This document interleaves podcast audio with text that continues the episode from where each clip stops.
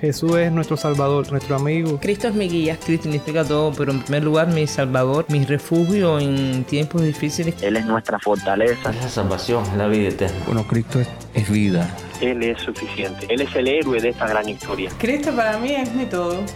Es todo. Estás escuchando a El Faro de Redención. Cristo desde toda la Biblia para toda Cuba y para todo el mundo.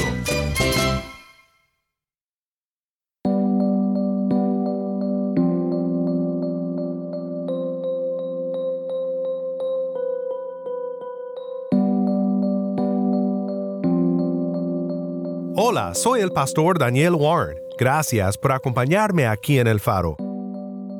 Realmente ha sido un placer para mí estudiar este tema del progreso del peregrino esta semana contigo. Y ahora que nuestra serie se acerca al final, estoy aún más agradecido con Dios por cómo usó a su siervo John Bunyan para enseñarnos muchas cosas acerca de Cristo y su gracia, y de cómo nosotros andamos como peregrinos en los caminos del Rey Celestial. Es siempre una bendición andar con Cristo, porque aunque nos encontremos en el valle de la sombra de muerte, Él está con nosotros. Es una promesa en la que podemos confiar. No sé si hoy en tu vida te encuentres en la montaña o en el valle, pero sé que si tu fe está en Jesús, no estás solo en medio de la lucha. En el programa de hoy quiero que pensemos juntos en lo que aprendemos en las escrituras sobre el enemigo y cómo luchamos contra él. Tenemos una lucha que es muy real, pero tenemos promesas firmes que nos guían en nuestra lucha contra el enemigo de Dios. Nuestro enemigo nos puede acusar y nos puede atacar, pero no nos puede vencer, porque estamos en Cristo y en Él somos más que vencedores. Así que quédate conmigo y juntos pensaremos sobre la identidad de este enemigo y sobre cómo Dios nos ayuda a vencer no por nuestras propias fuerzas, sino por lo que Él ha hecho por nosotros.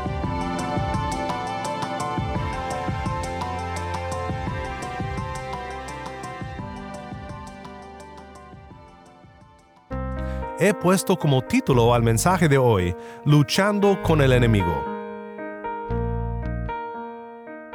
Quiero que veamos en las escrituras, con la ayuda de Bunyan en el progreso del peregrino, un poco sobre nuestro enemigo y qué es lo que necesitamos para enfrentarlo de una manera exitosa. ¿Quién es el enemigo? Apocalipsis 12:9 dice, y fue arrojado el gran dragón, la serpiente antigua que se llamaba Diablo y Satanás, el cual engaña al mundo entero. Hoy en día parece que cada vez más maldad nos sorprende y nos agobia. A veces pienso que estamos como en los días de Noé, pues es una descripción muy apta a la situación del mundo actual.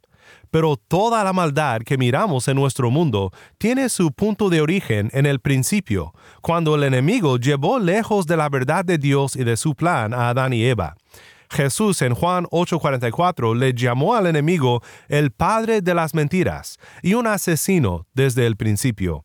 John Bunyan conocía bien los ataques del demonio. Mientras estuvo en prisión por su ministerio de predicación, expresó sus reflexiones en una alegoría que se convirtió en uno de los libros más leídos no solo en su época, sino también en nuestra época. De hecho, es el segundo libro más leído en el idioma inglés.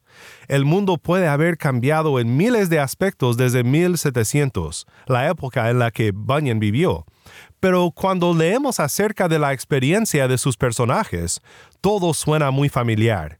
Y eso realmente no debería sorprendernos. Nuestra naturaleza caída es la misma que la de ellos. Nuestras tentaciones son iguales. Nuestra redención es la misma la obra del Espíritu Santo en nosotros es la misma y tenemos todavía el mismo enemigo, que sigue contando variaciones de las mismas mentiras antiguas que siempre ha hecho. Escucha lo que dice Pedro en 1 de Pedro 5, 8 al 10. Su adversario el diablo anda al acecho como león rugiente, buscando a quien devorar.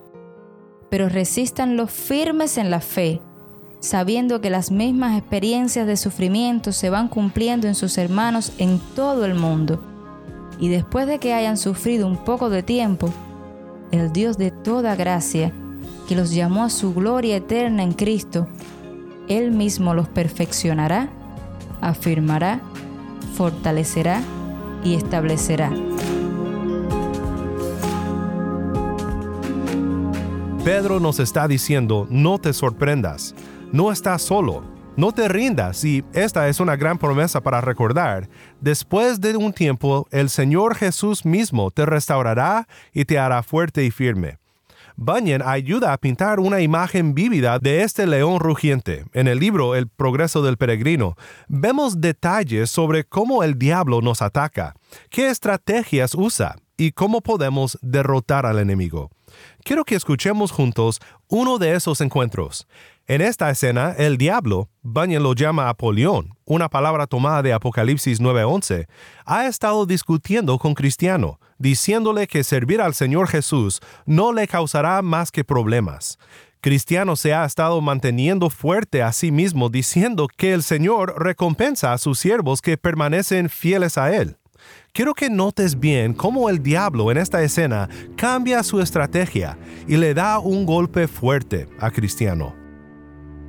Apolión dijo, Tú ya le has sido infiel en tu servicio a él. ¿Cómo pues esperas recibir de él recompensas? Respondiendo, Cristiano le preguntó, ¿En qué has sido infiel, Apolión?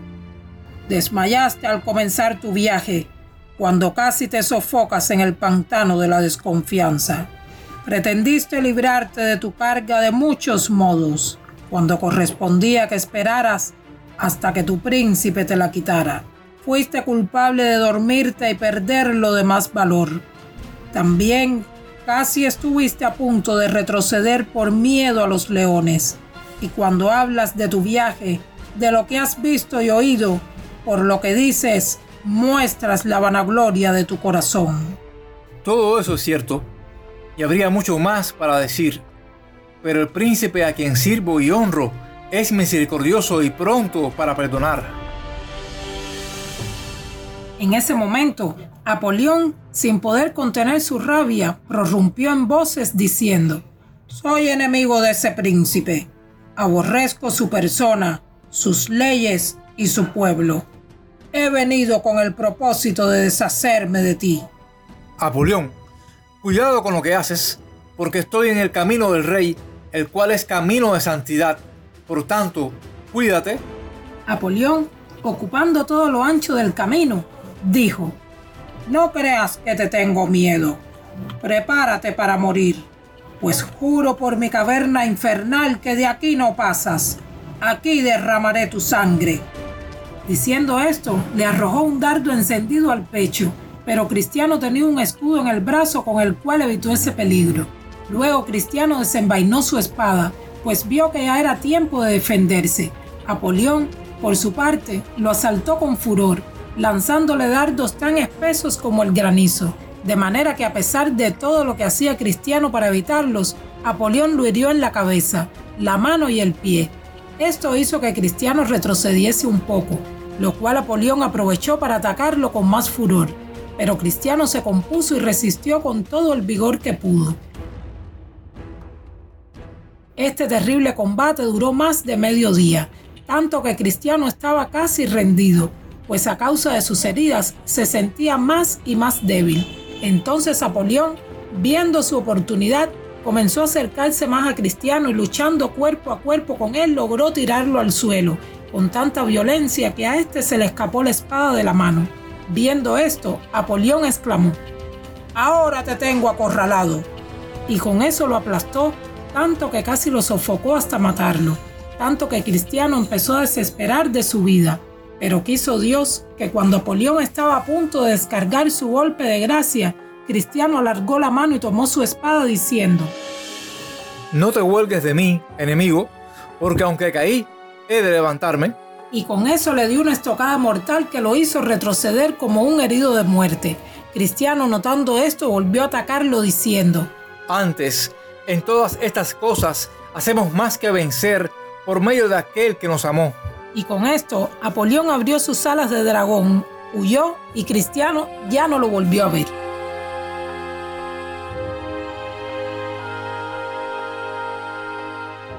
Esto ha sido una escena sacada del Progreso del Peregrino de John Bunyan, una escena llamada luchando con el enemigo. Hay dos lecciones muy valiosas que podemos sacar de lo que vivió Cristiano en esta escena del progreso del peregrino. Podemos aprender primero qué tipo de esquemas utiliza el enemigo y segundo, cómo responderle. Primero, ¿qué tipo de esquemas usa nuestro enemigo? Bueno, Él no aparece como un dragón que podemos ver con nuestros propios ojos. Él es mucho más sutil en la mayoría de los casos. Bunyan estaba escribiendo una alegoría y sus imágenes captan ese punto. Estamos en una batalla. Estamos peleando contra un enemigo espiritual, tal como lo dijo el apóstol Pablo en el capítulo 6 de Efesios. Dice, porque nuestra lucha no es contra sangre y carne, sino contra principados, contra potestades, contra los poderes de este mundo de tinieblas, contra las fuerzas espirituales de maldad en las regiones celestes pues los ataques del enemigo son sutiles. Vienen como pensamientos que suenan plausibles, mezclados incluso con un poco de verdad. Algo de lo que le dijo a Cristiano era cierto en el progreso del peregrino.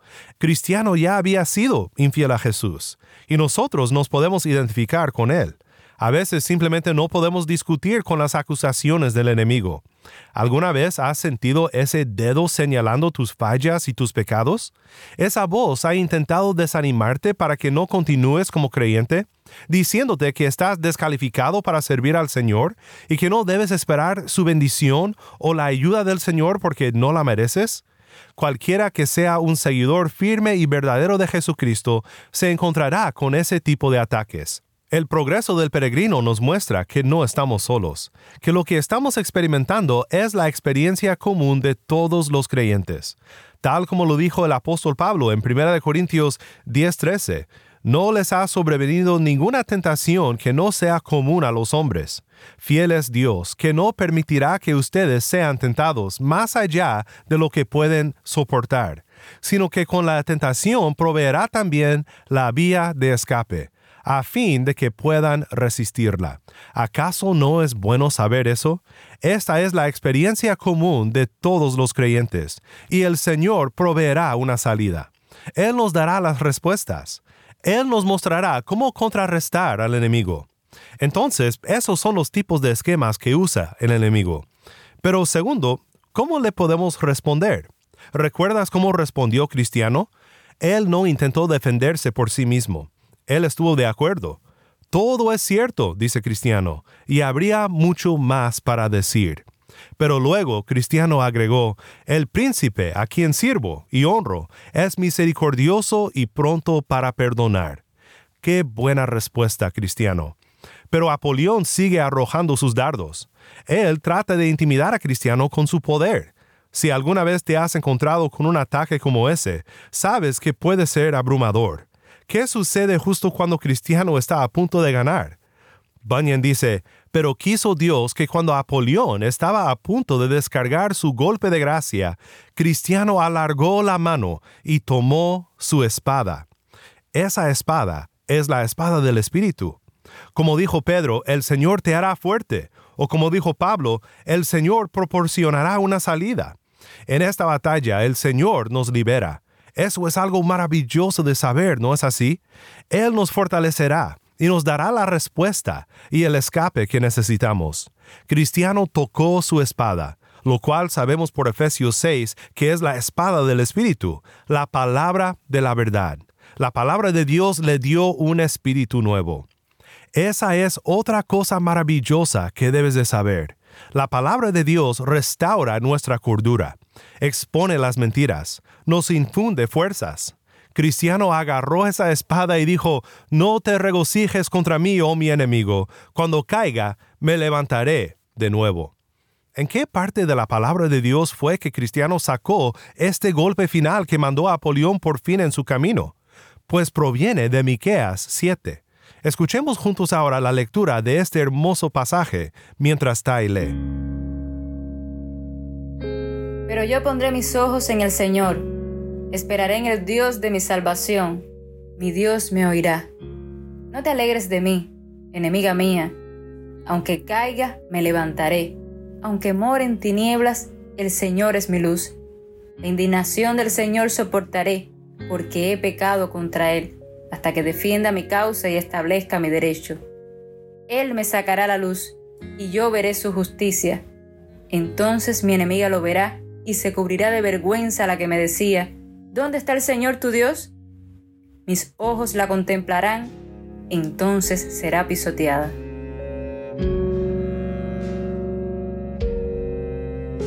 Como el lodo de las calles. Es así que son palabras de la batalla. Cuando luchamos contra nuestro pecado y el enemigo nos acusa, podemos reclamar la justificación que Dios nos ha provisto en Jesús. Todas las acusaciones del enemigo puede que sean verdaderas, puede que sean ciertas. Necesitamos admitir nuestros pecados y nunca tratar de defendernos. Y luego entonces podremos tomar con valentía nuestra salvación y decir Dios me declara justo a base de la obediencia del Hijo de Dios y no a base de mi obediencia. Él me ha vindicado a mí y tú, mi enemigo, eres el que quedará cubierto de vergüenza. El diablo, aquel enemigo de Dios y de su pueblo, no puede vencer el poder del Evangelio.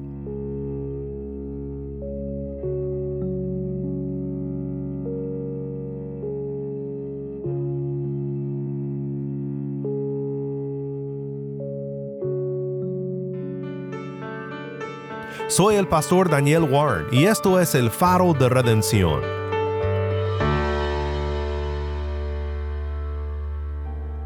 Qué bendición, qué consuelo es conocer las promesas de Dios para su pueblo. Y entre todas sus promesas, la promesa del perdón es la más gloriosa. Porque tal como admitió Cristiano en esta historia, todas las acusaciones de Satanás podrán ser ciertas, pero la redención que tenemos en Cristo es cierta, es confiable, y es lo único que nos libra de la culpa y nos cubre con su gracia, la gracia de nuestro Dios. Te quiero animar, mi hermano en Cristo, a que sigas firme en la lucha contra el enemigo. Cobra ánimo y valor con la espada del Espíritu, la palabra de la verdad, la Biblia. Medita en ella, si es que tienes una copia de la Biblia, y si no, pues sigue acompañándonos para recibir ánimo de la palabra y para regocijarnos en lo que Dios nos promete por la fe en Cristo Jesús. El diablo no puede con el poder de Dios, no puede con su gracia, no puede con su evangelio. Y esto es importante de recordar cuando parece que ya no puedes seguir. Acompáñame en oración ahora. Necesitamos la ayuda de nuestro Dios para mantenernos firmes frente a los ataques del enemigo. Padre Celestial, sabemos que el mal vendrá. Sabemos que de vez en cuando nos encontraremos con el maligno. Pero tú has trazado exactamente el camino por donde tenemos que girar y es hacia ti. Con tu fuerza y tu poder podemos vestirnos con la armadura completa de Dios para poder enfrentar los planes del diablo. Oramos para que podamos estar siempre alertas, para que siempre oremos, no solo por nosotros mismos, sino por todos los santos. Oro esto ahora en el nombre de Jesucristo que murió por nuestros pecados, que resucitó y que regresará nuevamente. Amén.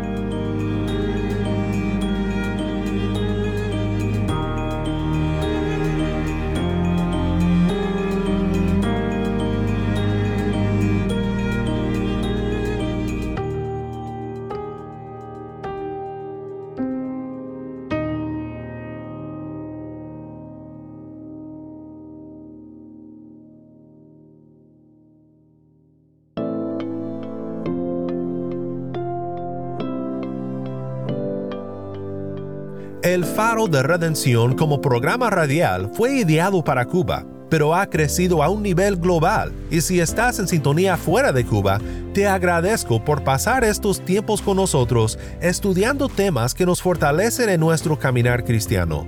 Para más información sobre este ministerio y sobre cómo tú puedes formar parte de nuestra misión, visita nuestra página web elfaroderedención.org. Nuevamente nuestra página web elfaroderedención.org. No olvides que también nos puedes seguir en las redes sociales, en Facebook, Instagram y Twitter. Solo busca El Faro de Redención.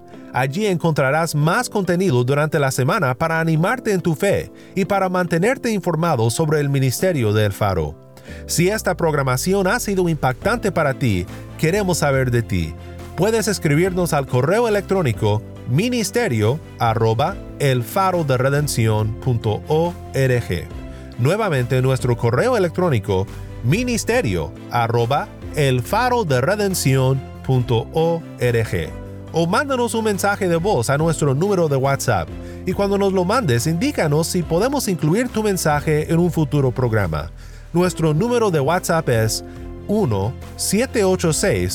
1-786-373-4880. Nuevamente nuestro número de WhatsApp 1-786-373-4880.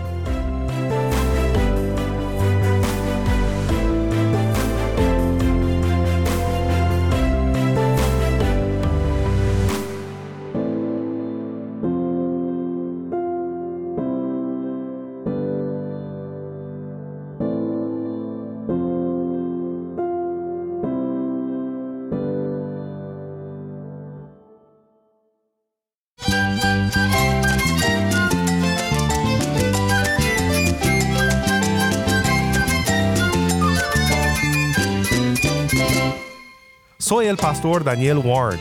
Te invito a que me acompañes mañana en esta serie El progreso del peregrino. La luz de Cristo desde toda la Biblia para toda Cuba y para todo el mundo, aquí en el faro de redención.